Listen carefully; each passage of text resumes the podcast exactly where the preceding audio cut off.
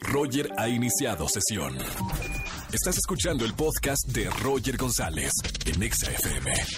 Seguimos esta tarde aquí en XFM 104.9.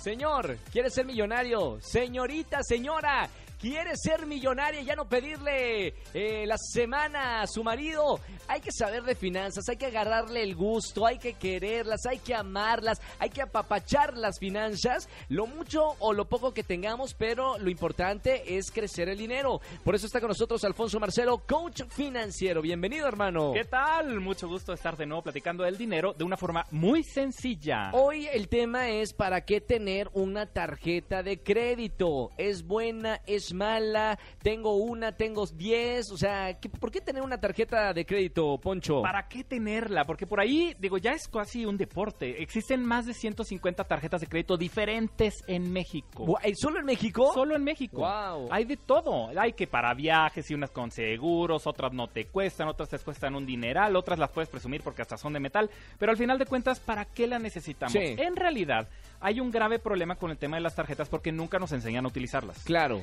Entonces, como no las aprendes, aún y que hayas estudiado finanzas, ¿eh? no importa qué carrera hayas tenido y no te dicen el realmente qué es, para qué es una tarjeta de crédito. La tarjeta de crédito aquí va lo importante, es un método de pago.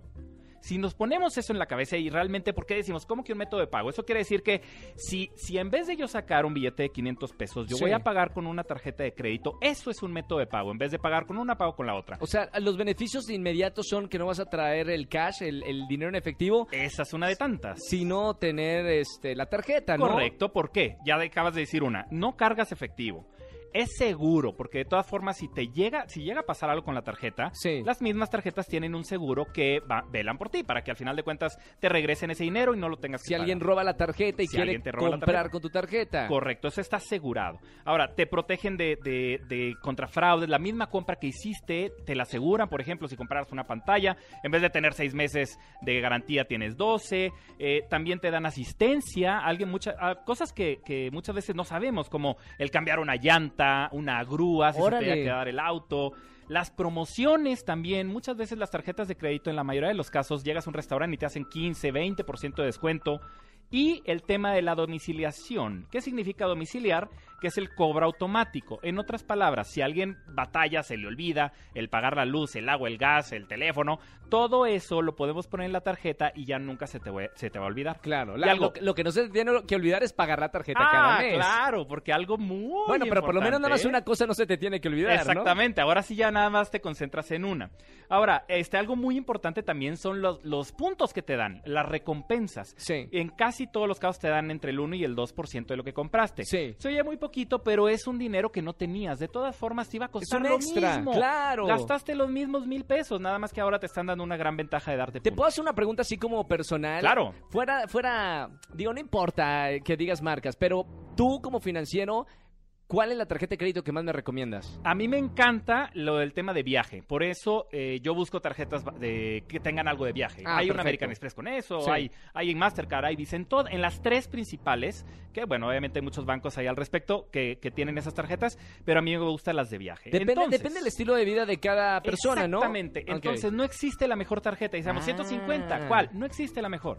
Lo que, lo que realmente nuestra tarea es entrar y ver qué te ofrece cada una de Claro. ellas. Ahora, aquí dijimos, súper importante, nadie nos enseña a utilizarlas. Y el problema es que luego nos emocionamos y creemos que es dinero extra. Sí. No es un dinero extra. Aquí nos están dando, dando la oportunidad de nosotros gastar con la tarjeta para todas las ventajas que ya las mencionamos ahorita. Sí. Y al final pagar después de 30 días o hasta 40 días sin pagar un solo peso de interés. ¿Qué pasa si se me olvida pagar la tarjeta de crédito? Porque hay mucha gente que le tiene miedo a las tarjetas por los intereses y, y gente que ha perdido su- su- sus pertenencias por lo que le debe al banco. Exactamente. Si, si se nos olvida, nos van a poner una tachita. ¿En dónde? En algo que se llama el buró de crédito. Sí. El buró de crédito no es como que logro ni el malo de la película. Simplemente es alguien que está tomando notas para ver si sacaste buena calificación o no. O sea, si pagaste o no la si tarjeta. pagaste o no la tarjeta, si la pagaste tarde, si pagaste poquito, si nunca la pagaste, todo eso lo revisan y lo ponen ahí.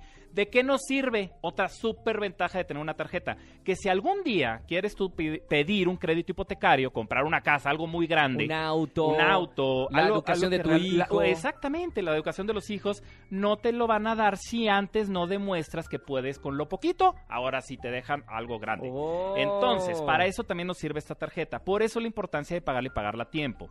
Sí, algo también muy, muy, si, tú te conoces y sabes que dices, es que yo me voy a emocionar y voy a estar compre y compre por todos lados. Entonces, tenemos algo que podemos hacer, que es en el banco decirles que nos pongan un límite de crédito muy pequeño.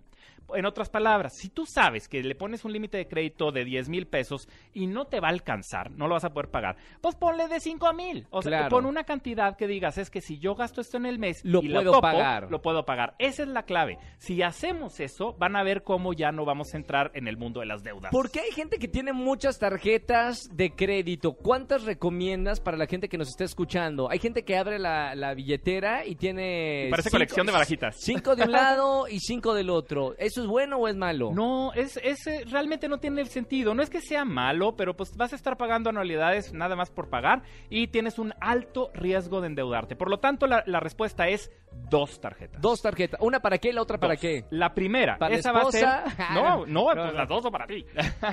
la Yo primera pensé que era para la tarjeta- esposa y la otra para ti.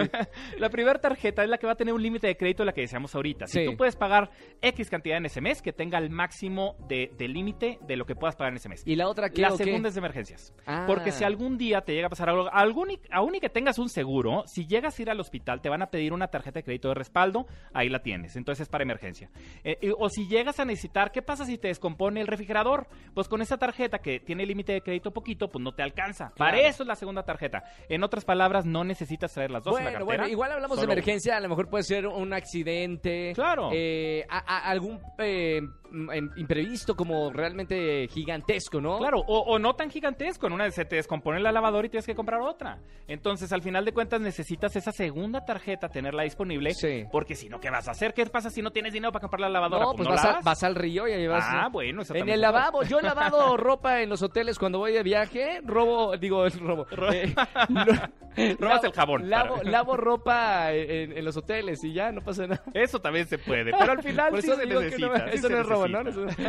Oye, Ahora, última recomendación. venga, Poncho. Y es, si no tienes tarjeta de crédito y o alguien ya ha sido a algún banco y no te la dan, la recomendación es esta. Ve y pide una departamental. De las tiendas departamentales, esa es la más fácil que te la den. Entonces, si no tienes una y quisieras la primera, tal vez te van a dar un límite muy pequeño, pero acércate a una de estas tiendotas Claro. eh, con sucursales y ahí te la pueden dar más fácil. Genial. Gracias, Poncho Marcelo, coach financiero. Si tienen alguna pregunta a la gente que nos está escuchando, ¿cómo te escribimos en redes sociales? Búsquenme Fin Formado, Finanzas Informadas. Estoy en Twitter, en Facebook, en Instagram y ahí podemos platicar acerca de dudas financieras, las que quieran. Fantástico. Gracias, Poncho, por estar ahí con nosotros en Exa.